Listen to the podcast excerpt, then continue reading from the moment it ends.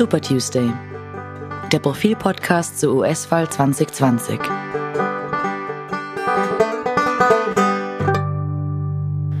Hallo und willkommen zum Super Tuesday Podcast von Profil. Mein Name ist Martin Staudinger von der Profil Auslandsredaktion.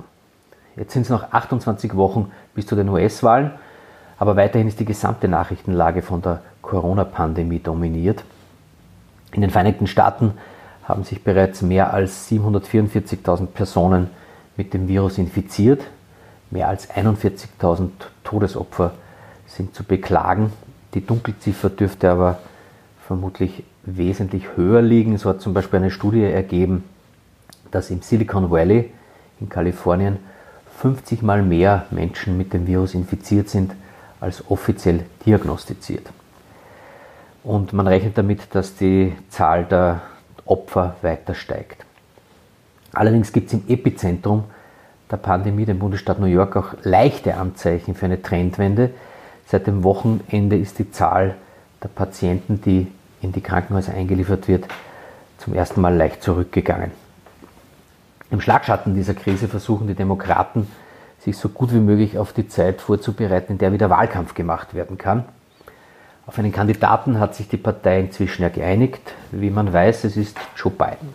Das ist dieser Joe Biden, der auch ein bisschen für Besorgnis sorgt in der Partei, weil ihm von den politischen Gegnern recht erfolgreich das Image des Kreises angehängt wird. Vor zwei Wochen hat zum Beispiel die New York Post, das ist die größte und ziemlich rechte Boulevardzeitung von New York, ihre Corona-Berichterstattung auf der Titelseite kurz unterbrochen und ein Foto des schlafenden Joe Biden auf die Titelseite gerückt.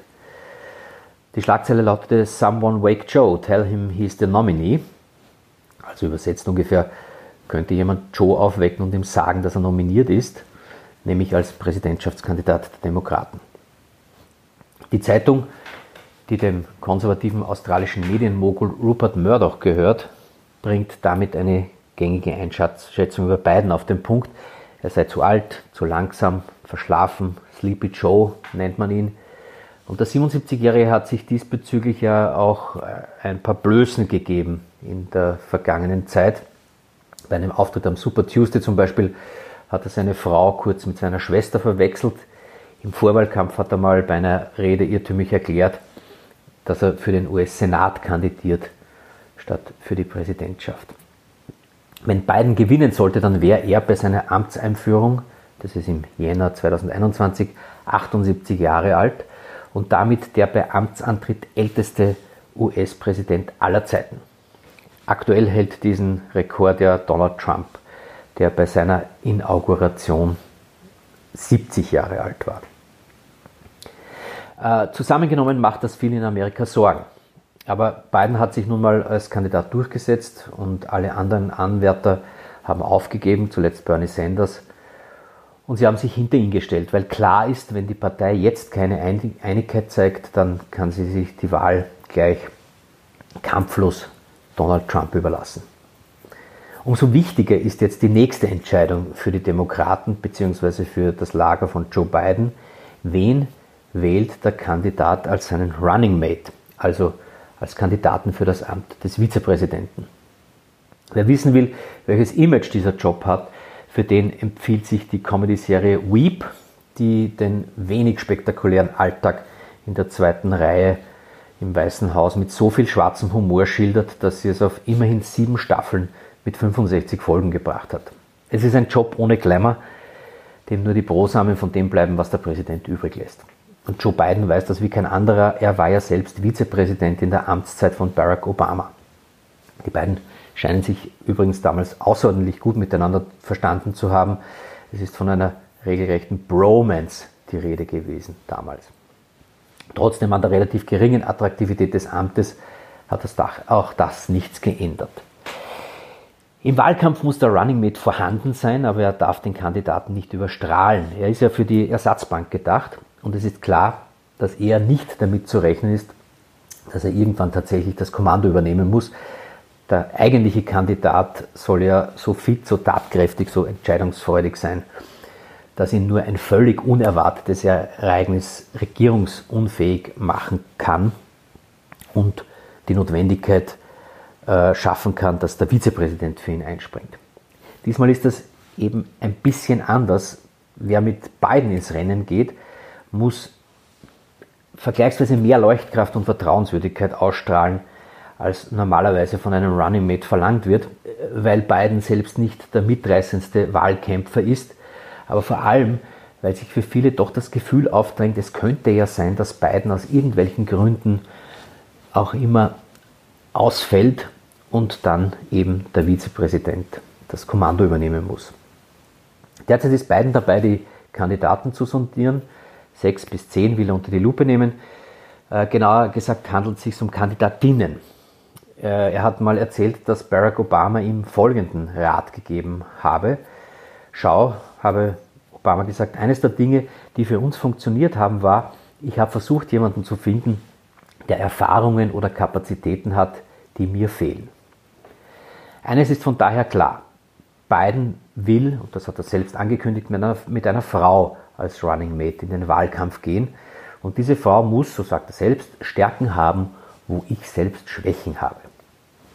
Bisher hat übrigens noch nie eine Frau das Vizepräsidentenamt übernommen und nur zwei haben überhaupt dafür kandidiert. Das war Geraldine Ferraro, eine Demokratin im Jahr 1984 und vielleicht noch besser in Erinnerung Sarah Palin, die etwas schrille Republikanerin im Jahr 2008.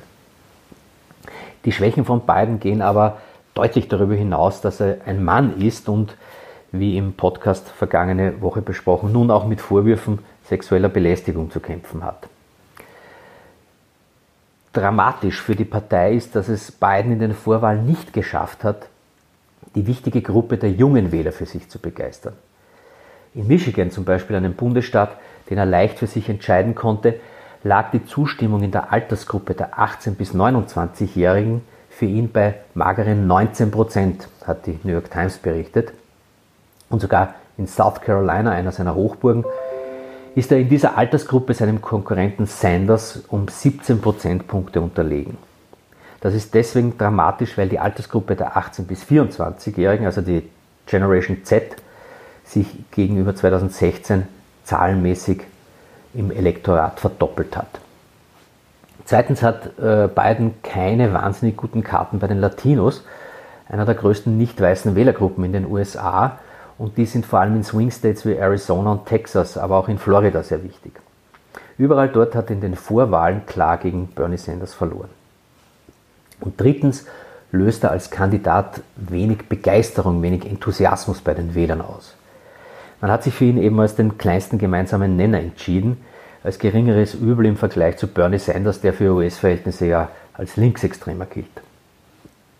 Das ist deswegen von Belang, weil der Enthusiasmus auch einer Wählergruppe abgeht, auf die sich das beiden Lager glaubte verlassen zu können. Das sind die, die Afroamerikaner. Die werden ihn zwar sicher wählen, aber die Frage ist, wie viele werden tatsächlich zur Wahl gehen, wie viele sind mobilisierbar. All das engt das Feld der, für den Running Mate bereits ein. Der zukünftige Vizepräsident, die zukünftige Vizepräsidentin Bidens äh, sollte der Papierform nach folgendes sein. Weiblich, darauf hat er sich ja selbst festgelegt, jünger und möglicherweise auch nicht weiß. Und da gibt es jetzt bereits eine Shortlist von Kandidatinnen, die heftig diskutiert wird in den amerikanischen Medien. Dort steht auf jeden Fall Kamala Harris drauf. Die 55-Jährige hatte sich ja auch selbst um die Präsidentschaft beworben, ist im Dezember aber ausgestiegen und eine der bekanntesten farbigen Politikerinnen des Landes. Und Joe Biden selbst hat äh, Harris, Tochter jamaikanischer und indischer Immigranten, bereits als möglichen Running Mate ins Spiel gebracht. Dann wäre da Amy Klobuchar, 59, Senatorin aus Minnesota, die ebenfalls bei den Vorwahlen mitgemacht hat, äh, sich aber sehr bald entschieden hinter Biden gestellt hat. Sie ist zwar keine farbige, aber in den nördlichen Bundesstaaten populär, äh, und zwar in denen, die in diesem Wahlkampf besondere Bedeutung haben. Eine dritte mögliche Kandidatin wäre Gretchen Whitmer, 48, auch keine farbige. Sie hat sich aber zuletzt bei der Bekämpfung der Corona-Epidemie in ihrem Bundesstaat einen Namen gemacht Und sie war bereits im neuen Podcast von Biden zu Gast und wurde dort von ihm als, Zitat, eine der talentiertesten Menschen in diesem Land bezeichnet. Dann gibt es noch Michelle Lujan Grisham, 60, Gouverneurin des Bundesstaats New Mexico und als solche und als Latina bestens vertratet in der Latino-Community, die so wichtig wäre für die Demokraten. Um die Latinos für Biden zu gewinnen, könnte sich auch die 56-jährige Catherine Cortez Masto, Senatorin von Nevada, eignen. Das war die erste Latino übrigens, die für den US-Senat gewählt wurde. Dann gibt es noch die Afro Afroamerikanerin Well Demmings, 63 aus Florida, die ebenso auf Bidens Liste steht. Und zuletzt wurde auch die 46-jährige Stacey Adams aus dem Bundesstaat Georgia, ebenfalls eine Afroamerikanerin, ins Spiel gebracht. Sie ist gerade bei den Jungen in ihrem Bundesstaat äußerst populär.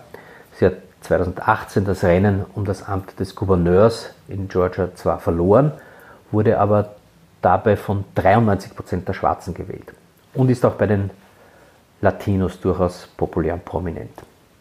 Ich wäre ein exzellenter Running Mate, äh, so hat sie sich selbst in einem Interview eingeschätzt, das vor wenigen Tagen veröffentlicht wurde.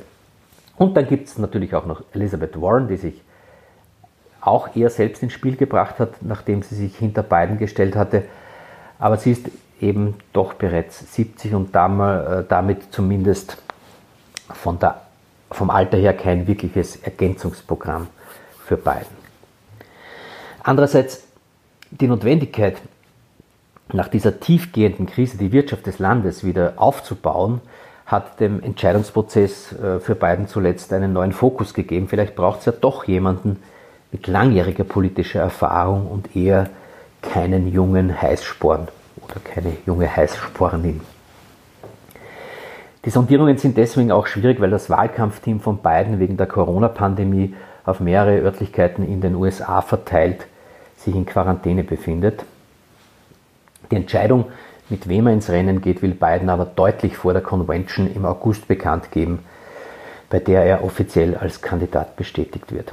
Allerdings ob die Convention stattfinden kann und, und ob sie so stattfinden kann, wie sie geplant ist, auch das ist derzeit noch immer ungewiss. 28 Wochen vor dem 4. November, an dem gewählt wird, ist also noch sehr, sehr viel offen.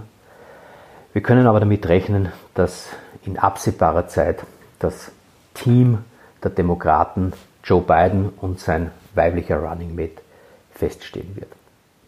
Das wäre es für diese Woche mit dem Super Tuesday Podcast. Ich bedanke mich fürs Zuhören und wünsche eine schöne, virenfreie nächste Woche.